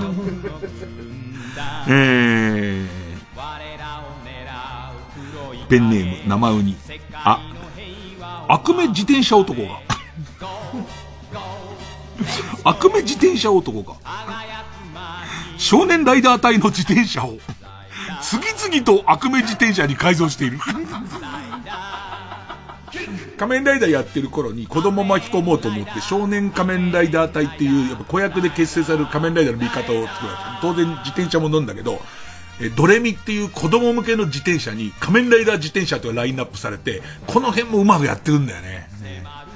あれをみんな悪名自転車に改造してる。急げライダー。少年ライダー隊の性癖が曲がってしまう前に、悪名自転車男を倒すのだ。次回、新仮面ライダー。少年ライダー隊を守れ。悪名自転車を撤去せよ。野巻。ご期待ください。頭の先端のサドルが上下すんだよね。頭の先端のサドルがゆっくり、あー、くめーって言うって言うと上下すんだよね。自転車にすぐ化けることができる恐ろしい。だから、サイクロン号対悪名自転車っていうね、サイクロン号で追っかけてんだけど、少、少年ライダー隊、あれだ、えっ、と、おやすさん、おやすさんが、えー、悪名自転車男にまたがされちゃってるから、悪名自転車男が一生懸命走るために、ライダーが追い詰めようとするとスピード上げるから、おやさんが、あっ、あっ、あっ、あっ、あっ、ってなっちゃうから。親父さんも壊れちゃうっつって。ライダーやめてくれっつって。俺がもうモテる、もう、あはははつって。えー、それを安野さんがどう書くかだな。えー、ペンネームアマリ川アリス。あ、歩いている女性が突然、次々と路上に座り込む事件が発生。なんと、女性には、彼氏から入れられていた、飛びっこが入っていた。どうやら、怪人の手によって飛びっこのコントロールを奪われたようだ。セクハラが怖くて迂闊に近寄れない本郷武史。どうする本郷次回、怪人、ブルートゥース男の電波ジャックの巻。ご期待ください。わかんないけど、ブルートゥース男は新カメライダー出そうじゃないですか。で、それこそ今回の英雄の剣みたいので、こんだけ大混乱なんだから、電波ジャックする怪人は出ると思うんだけど、飛び子をジャックして勝手にスイッチ入れちゃうっていう地味な形では行動しないと思いますけどね。えー、ペンネーム北あかりの目覚め。あ、熱々のおでんを実験と称してニヤニヤしながら顔に押し付けてくる。恐怖おでん次郎先生心優しい伝次郎先生をさらって、おでんとの合成の改造人間にしちゃうんだね。えー、ペンネーム、ズラメンテ。あ、ああ、もう、溶岩の棒じゃなくて水の方の棒を先に抜けよ絶対俺の方がうまくクリアできると思ったが最後。それは、怪人、クソゲームダウンロードさせ男の？ゴ、ゴブリンが、あの、マグマの下にいて、その枝、その棒を抜くと 次回、新仮面ライダー、逆高橋名人の罠の巻。ああ、なるほど。うまくやっちゃって感心させるんじゃなくて、俺に貸してみろっつってダウンロードさせちゃうっていう。うん。ペンネーム3年目の上着。あ、阿川康子が誘拐された。ショッカーによる改造によって誕生した。怪人リスニング女は、ベースにある阿川沢子の聞く力を駆使し、本郷武の銀行口座やクレジットカード、iPhone などの暗証番号を言葉、言葉巧みに聞き出し、本郷を社会的に抹殺を試みた。次回新仮面ライダー、本郷ピンチ。ツイッターを乗っ取られ、政治的なツイートと、コスプレイヤーへのセクハラリプライの嵐。の巻。ご期待ください。阿川沢子ベースで、阿川沢子の聞く力を、より、こう、強力にして悪巧みって何歳向けの話なんだなるほど、阿川沢子は聞き出すからな。って感心するのは何歳の人なんだよ。うん。ペンネームボブサップ。い、インスタにライダーと同じ持ち物がこっそり写った写真や、縦読みでライダー大好きとなる投稿を勝手にアップ。恐怖怪人匂わせ女彼女と揉めるライダーは、怪人退治どころではないの巻。ペンネーム、ヒメルテア。いつの間にか会社の中に潜り込み、採用担当者の耳元で、将来有望だよ。絶対に採用した方がいいよ。と、甘い言葉を囁いて、ポンコツ男を採用させ、企業を、企業という企業を内部からガタガタにさせる。恐怖怪人ビズリーチ女 採用社員は三の段ができないの巻。心を読んでくるからね。ここも全部計算通りの方に操っていくからね、あの女。怖いんだよね。ペンネーム。磯、磯、磯のフラボンの、い、井上桜がゲスト出演。政治やら、マラソンやら、眉毛やら、あの手この手でライダーに近づいてきた女。実は、ライダーを食べようとしていた。次回、新仮面ライダー、井上桜男の。だそう、そう、雲男は雲をベースにね、改造された男じゃないですか。井上桜をベースに改造された。井上桜男の昆虫食大作戦の巻。バッタ美味しいんですよっつって。うん。ペンネームどうにもならんよ。い、一生一緒にいることを強要し、ずっとウィキペディアへの寄付をお願いして、ライダーの貯金額を切り崩してくる。次回、怪人、ウィキ銅山 不覚にも来るでしょう、ウィキ銅山。二つ合わせてる怪獣だから。ね、ええ加減そうなやつなのに、しょうもない裏切りが、いや、の巻。俺さ、これさ、ネタ選んでてさ、もうすでにウィキ銅山にやられちゃってるじゃん。だからもう採用したいに傾いちゃってるじゃん。全然さ、巻きのとこピンとこなかったのね。ネットで価値調べてみたら最後の最後に言ってくんのね。最後の最後に、ええ加減、そうなやつやけど、しょうもない裏切りが一番嫌やねん、みたいな歌詞、最後のとこ出てくんだよね。ウィキ銅山。ペンネーム、おさらば太郎。腕を肛門に突っ込まれたら、もう自分の意志で喋ることはできない。怪人、一国道男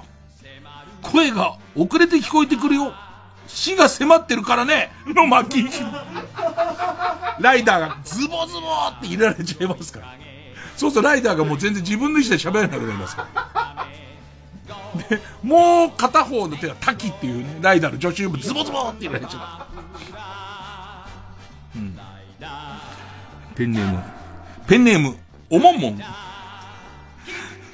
ウーバーイーツが届かない。それはゲルショッカーが作り出したリュックサックとギャル曽根を合体させた怪人。リュック曽根の仕業だった。仮面ライダーに助けられたのを機に、ギャル曽根から、ママなしろで。ギャルじゃないし、ママだし。夫のせいのなしろさんだから。ママなしろで活動を再開すると誓った。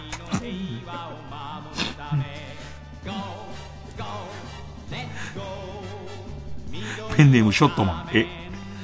SNS を駆使して常に発火しやすいネタを見つけては炎上させる。恐怖クソリプ男。炎上、ペット自慢からの人間否定の巻って。ちょっと自分のプードルが可愛いって言ったら、ペンネーム白雪姫と七人の悪魔ジョージに、え、笑顔で、やればできると言いながら、コンドームにこっそり針で穴を開けていく。スズメバチ高岸が忍び寄る。スズメバチと高岸が合体したやつだから。ジャケットの色と、あのほら、似てるじゃん。次回新仮面ライダー。人口爆発。少子化だからそれでいいんじゃねえの、巻。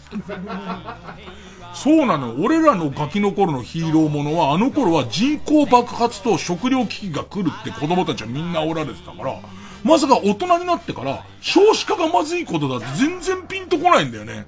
必ず、仮面ライダーはそんな感あんまなかったかな。だいたい、機械だとか、バルモワンとかは、人口爆発で食糧危機、レインボーマンとかすげえ出てきたね。えー、ペンネームピストルチョ。え、エイトを狙っても無駄だ。横で踊ってるのが本体だ。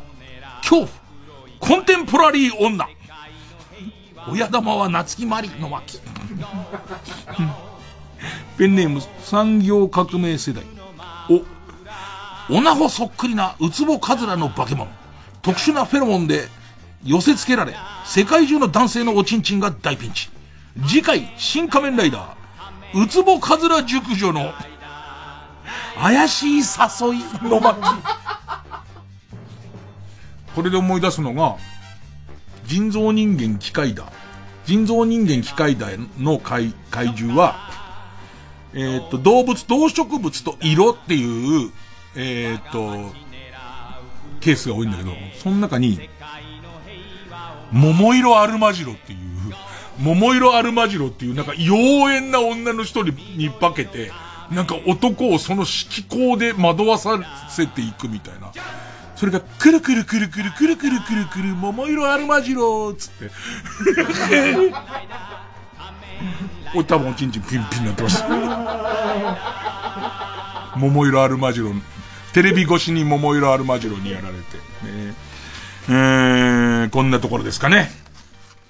いや、でも、仮面ライダーはちょっと書式が出てきた、その、次回新仮面ライダー。ね、何々の巻みたいな書式が出てきて、ちょっと乗ってきたところなんですが、対するはこちら。超面白、ミスター・ビーン・カルタ。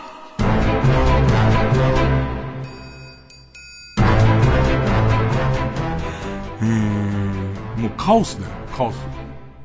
うんと。例えば、例えば、わかりやすいやつから行きたいけど、わかりやすいやつが全然ないんだよな。あ、これとか。えー、ペネムマイペース、ま。マシンガンで蜂の巣にされ、開いた穴からお昼に食べたペスカトーレがチュルチュルチュルチュル飛び出すミスターに。わかりやすい方でこれ。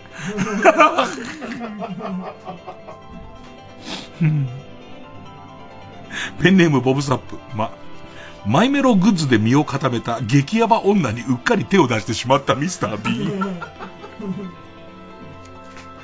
1分に1回送られてくる LINE に返信しそねたとこ、し、し、し、こ、し損ねたところ、1分に1回送られてくる LINE に返信し損ねたところ、鎌で追いかけ回され、とほほという表情。とほほじゃねえ。キエーってなってる。あの、マイメロの帽子被って普通に来るからね。とんがったケツみてえ帽子あんじゃん。あれ、あの、とんがったケツみたい帽子被って駅前で普通で待ってるからね。やべえなと思うんだけど。1分に1回だからね。うん。それ1回返信し損ねただけで、キエーってなっちゃうから。絵のとこにマイメロちゃんが、ちっちゃいマイメロちゃんいっぱい書いてあるカマ持ってる。うんえー、ペンネームシグマ。まんじゅう怖いを見たビーンが、早速、女が怖い、女が怖い、可愛い女が怖い。この世の何よりも、私は童顔で華奢なのに F カップあるロリ巨乳が怖い。と、イオンモールで大演説。駆けつけた警察官に逮捕され、今一番執行猶予が怖い。とオチをつけるミスター・ビーン。随分喋るな、おい。饒舌だな、おい。こんな面白いミスター・ビン想像してる奴が、蜂と人間見たらクソ漏らすぞ、本当に。ペンネームトライアン。ま、街中の熊健吾建築を見つけては、ゲーム感覚で写真を撮りまくる自分で考えた遊び。名付けて、熊健 GO の。もうさ、ビーンでも何でもないんだよ。熊健 GO を思いついちゃったんだと思うんだよ。熊健 GO の途中で電池が切れて、大事な連絡が取れなくなるミスター B。取ってつけたように。うーん。ペンネーム、23歳の自称人、ま、牧野捨ててこ、ああ白木との3人で僕らの時代に出演して、年齢も違うし、かすってないし人生が。かなり編集に助けられて、ほっとするミスター。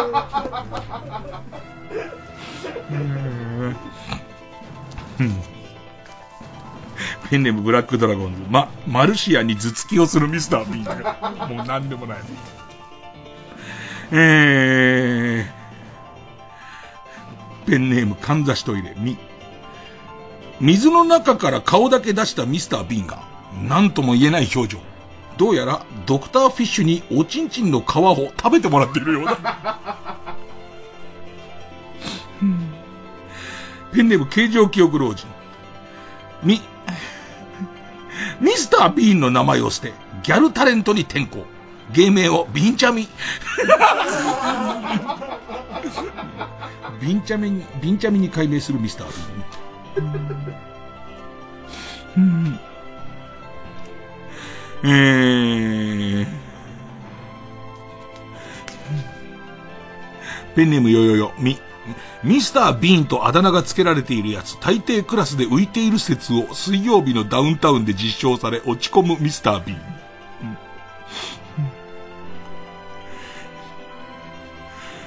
えー、ペンネーム終電万事、み、見知らぬ人からもらったフランス人形が捨てても捨てても家に戻ってくるみてえな怖えだけの話を毎年夏に一回やる。賛否両論。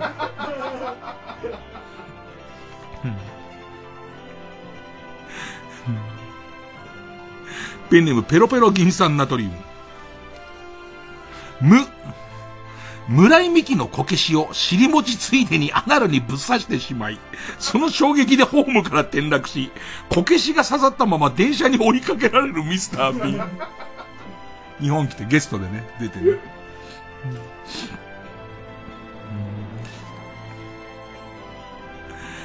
えー、ペンネーム BJ サトル、ム、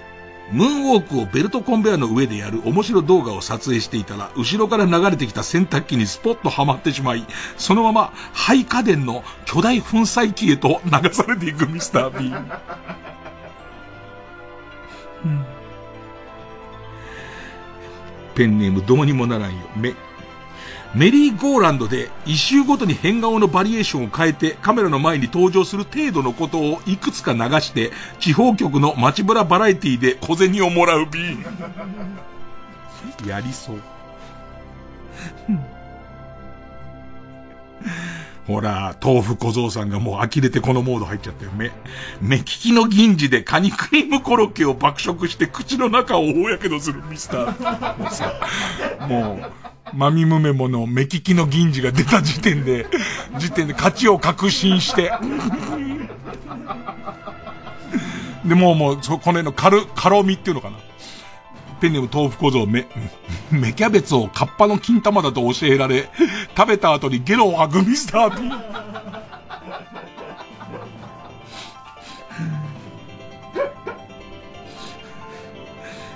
ペンネーム、スズムシ食べた、も、桃に、お笑い芸人の、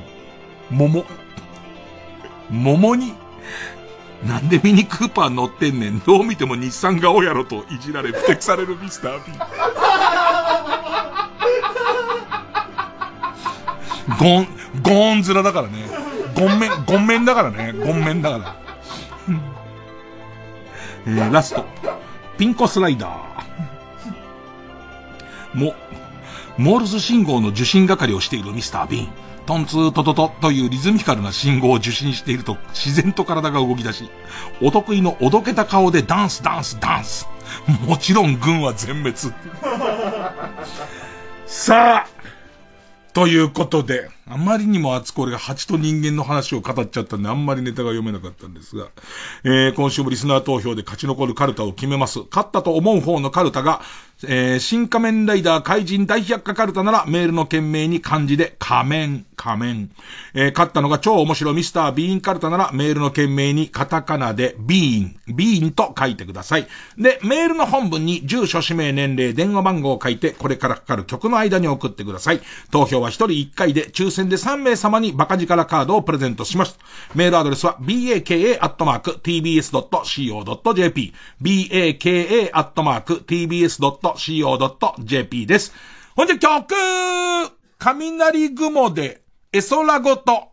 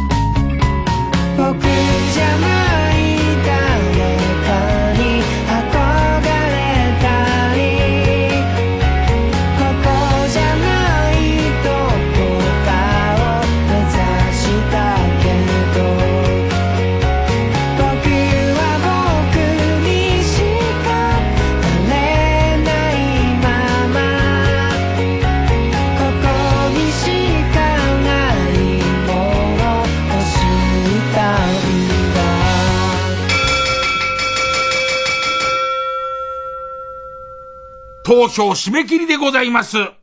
さあ、結果が出ましたが、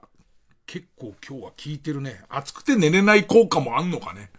えー、新仮面ライダー怪人大百科カルタ455票。そして超面白ミスタービーンカルタ479票。勝ったのは超面白ミスタービーンカルタ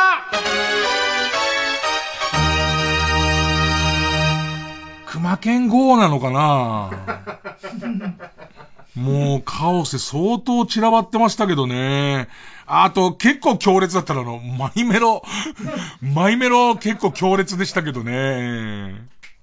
えー、ミスター・ビン・カルタは、超面白いミスター・ビン・カルタは、野行に、どうしようかな、もうこれ終わるまでビン見ないでいこうかな。ただ一応俺としては、もう蜂と人間を、まず1話、俺の言ってことは1話でわかります。で、いて、えっ、ー、と、毒を食らわばさらまれたと思えば、俺は9話まで行って、9話まで行って、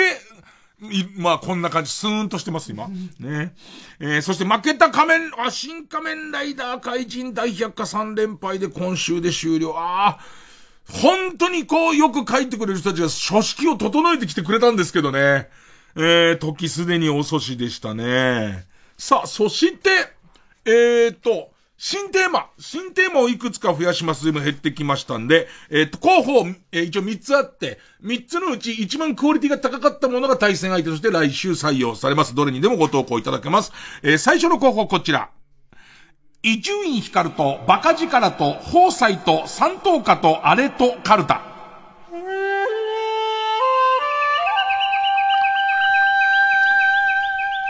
えー、朝の番組で好評だった伊集院光とラジオと放祭と三等家というコーナー。まあ、自由律俳句のコーナーで、あの、書籍にもなりまして、あの、自分なりには気に入った本ができたんですが、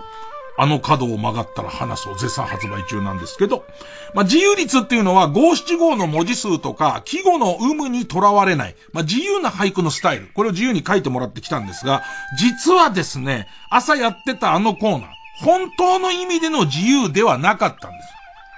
なぜならば、朝番組なので、採用されないワードっていう自由なはずなのに。ね、脳症ぶちまけとか、そういうやつ採用されないんですよ、朝から。ね。あの、森本武郎さんから繋がってる番組なんだから。ね。他にも、あの、サカリーヌとか、そういうの全然使われないんですよ。ね。だから、本当に真の自由率を送ってもらう、えー、カルタです。えー、とはいえ、えー、宝祭や三等家のように味わい深くないとダメですよっていうね。一応、えー、うちの構成たちが、えー、いろいろこう書いてくれ、例題書いてくれたんですけど、えっ、ー、と、僕の作品が地ですね。えー、中退してても母校というのか。で、えー、っと、構成が書いたやつ、こ、コロナ明けてもアクリル越しねっていう。これすごいいいんですよね。すごい、すごい良くないですか？ね、面会に来た感じっていうことで、このねが効いてきてんですよ、実際。ね。えー、こちら、ね、えー、伊集院光とバカ力と宝斎と三等家とあれとカルタです。さあ、続いてのテーマ候補、こちら。天才、いつもここからカルタ。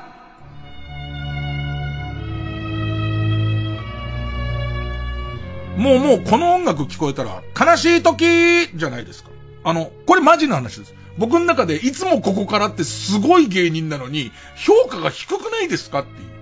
あの、悲しい時って流行ったの、多分2000年前後なんです。下手すれば、20世紀ギリ、かまあギリ21世紀になったぐらいの時だと思うんですよ。で、他にも、ドケドケドケー邪魔だ邪魔だから、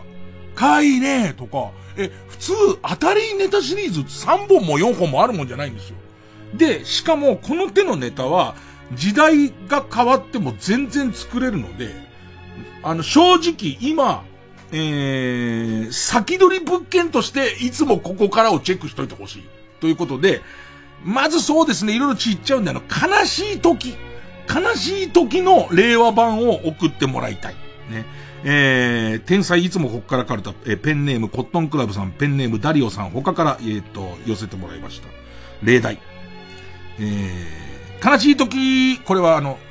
切って全部噛んなっちゃうんで、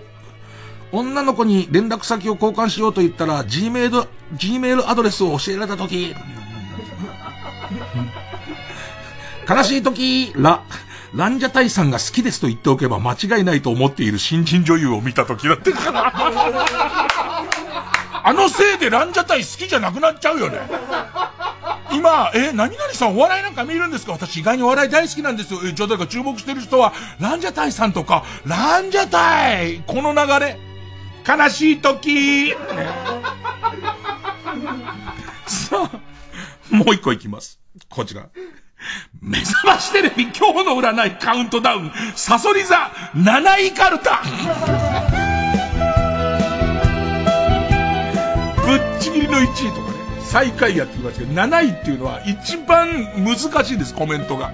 あのー、中途半端な7位のサソリ座の文言のカルタです。いいことなんだけどちょっとずれてるとか、悪いことなんだけども、もう、俺ちょっと救いがあるじゃないみたいな。ね。えー、えー、これペンネームノベリストさん他からいただきました。例題。えー、ソ、ソフトバンクのデスパイネだと思いサインをもらったら、マテンローのアントニーの予感だって。嫌じゃないからね、アントニーがサインくれたからね。うんえー、つ、これ構成が考えました。つ、ついに最寄りの、え、つい、ついに最寄りの場所に念願のイオンができたけど、フードコートが全部ロコモコ屋でしょう。7位こんな、無人島に遭難し途方に暮れる中、茂みの中から飛んで埼玉のサウンドトラックの CD を発見する予感だった。さあ、この3つで、えー、まあ、選んで、こう、クオリティ高い順に出していきたいと思います。ということで、えー、っと、この、新たに、えー、加わった3つの中から一番盛り上がっているジャンルのカルタ、これデビュー戦全部あ行、バーサス、超面白ミスタービーンカルタ。おそらくね、蜂と人間見た上では作風も少し変わってくると思うし、見ないままカオスに突き進んでもいいと思います。えー、超面白ミスタービーンカルタ、野行の対戦です。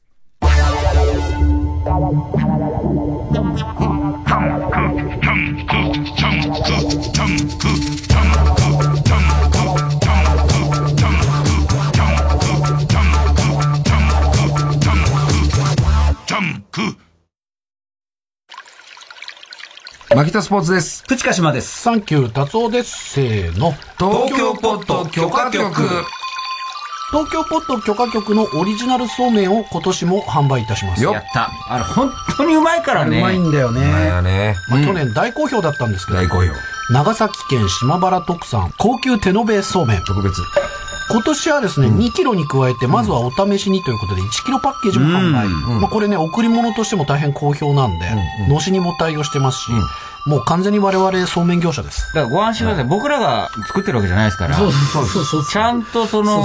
本家、本元、産地の。長崎あんまりなかなか手に入んないでしょ？大量生産というかね、聞かないできないで、スタッフが地元ですから、手に入るんです。そうなんですね。我々そうめん屋さんに舵切りましたも んうん。お買い求めなど詳しくは TBS ラジオイベントグッズページをご覧ください。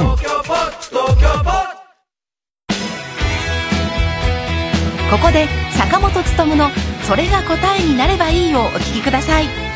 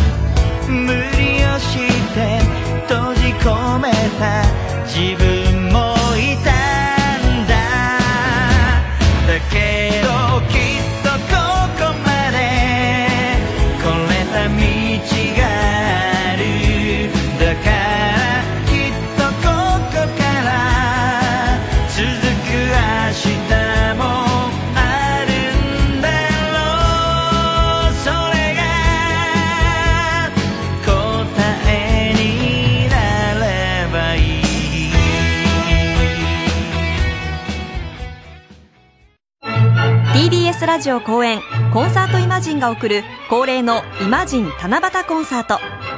7月7日木曜日東京赤坂サントリーホールで開催。コウモリ序曲グラナダジェルソミーナ夜空のトランペットほか人気曲が盛りだくさん。オーケストラと実力派ソリストたちの熱演にご期待ください。チケットは各プレイガイドで販売中。詳しくはイマジンチケットセンター033235 3777 03-3235-3777または TBS ラジオのホームページイベント情報まで。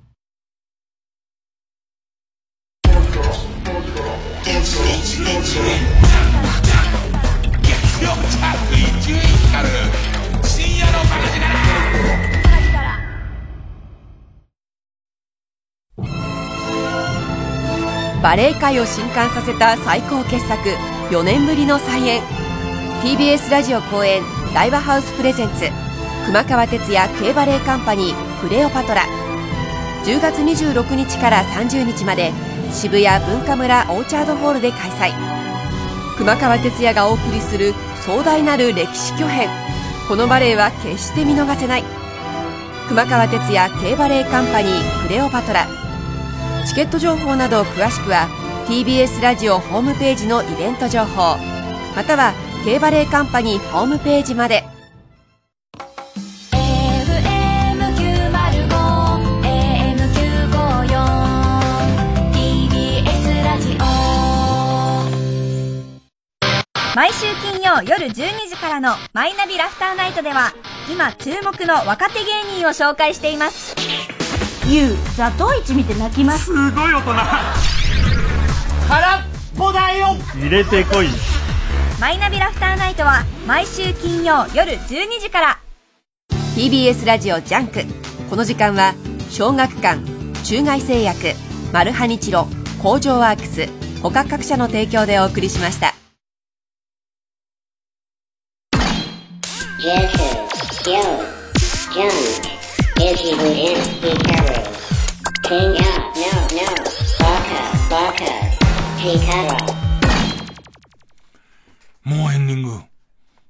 早いね。まあ、早いねっていう割に、いや、何か覚えてる方も何も覚えてないですけどもね。えーマイメロがすげえ好きな女から、LINE が1分に1回来たのしか覚えてないですけどね。えーえっと、おーいろいろラジオのゲストを出してもらう話が、えー、来て、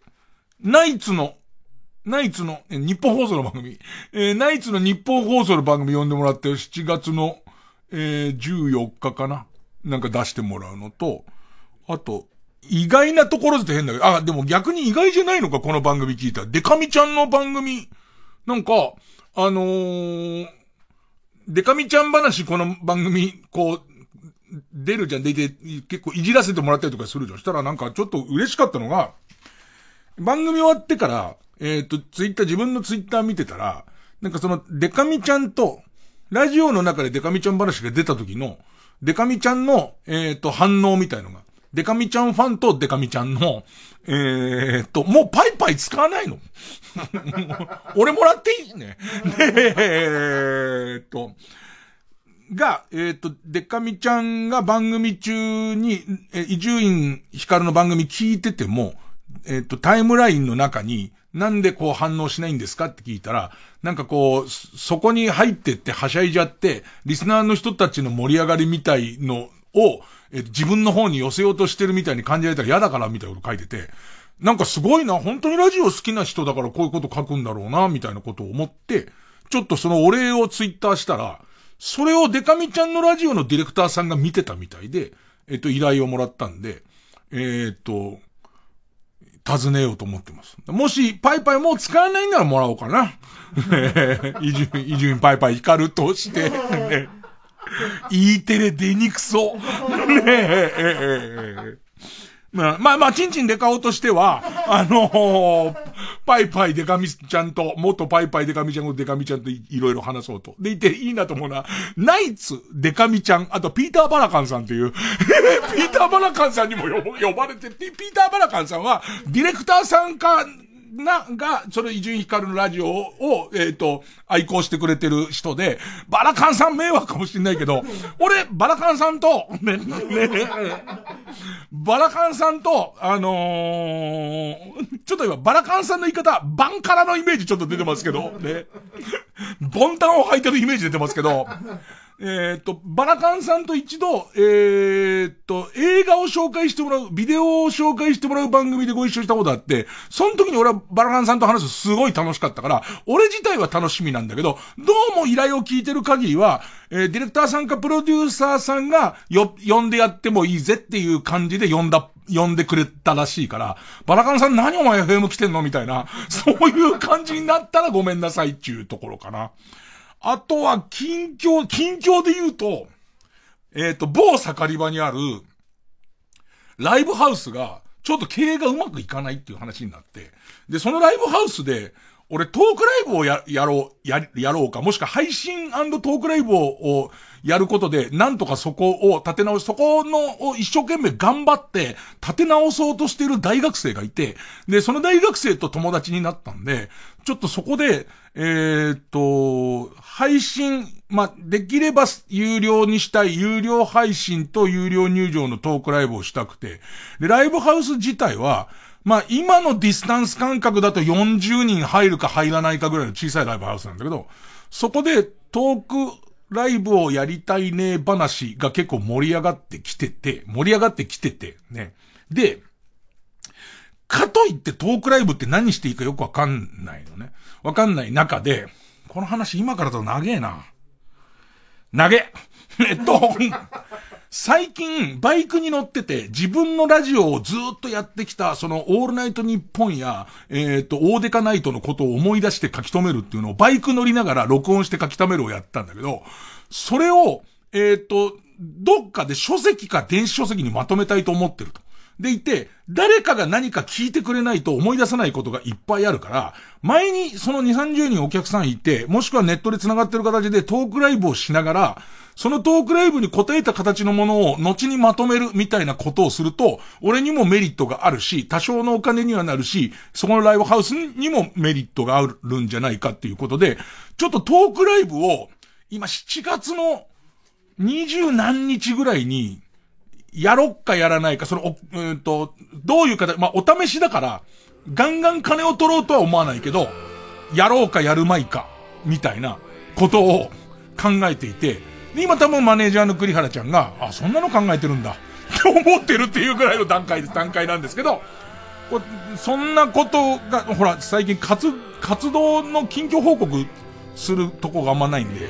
そんな感じですかね。だからとりあえず、えっ、ー、と、パイパイをもらいに行きます。ね、えー、パイパイをわしづかみにしてちぎり取って帰ってきたいと思いますんでね。まあいろいろ暇な時にな、まあ聞いてください。ハロー、こちら三四郎の相田。そこのあなた、最近ちょっと刺激足りてないんじゃない？だったらストレンジャーシングスでしょ。子供の頃に頭の中で描いた大冒険がそこにあんの。僕と一緒にドキドキしませんか？ストレンジャーシングス未知の世界シーズン4。相方の小宮にも見せなきゃ。ネットフリックスで独占配信中。あるあるある。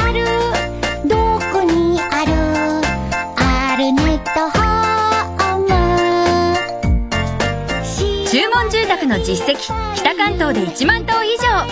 アイデア満載の展示場を体感しよう。アルネット 905TBS ラジオ。月曜夜9時30分より放送中のかまいたちのヘイタクシー番組グッズは好評発売中。誰が言うの？お前や。お前。3時です